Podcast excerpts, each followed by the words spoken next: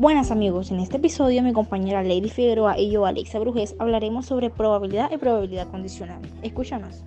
Bueno, la probabilidad es un experimento aleatorio que nos permite generar los medios para poder calcular la probabilidad de que un evento ocurra o, que se den dichos resultados, por así decirlo. ¿Por qué se dice experimento aleatorio? Porque aunque se haga bajo las mismas condiciones, los resultados pueden variar, pueden ser diferentes, ¿ya? Un ejemplo por, e, sería el lanzamiento de una moneda podemos lanzarla 5 o 10 veces, pero no sabemos qué caerá, porque puede caer sello o puede caer cara. Ya los resultados varían, aunque se lancen 10, 15 veces la moneda.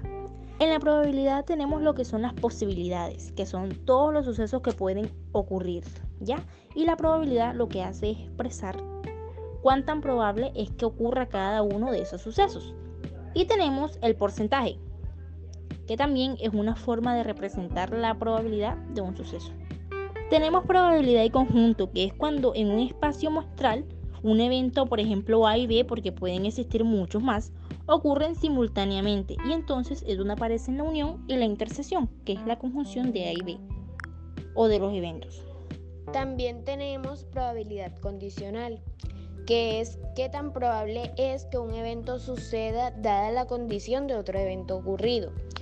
Aquí nos podemos ayudar mucho con las tablas de contingencia y diagrama de árbol, que nos ayudan a organizar los datos para tener una visión más práctica del evento o suceso.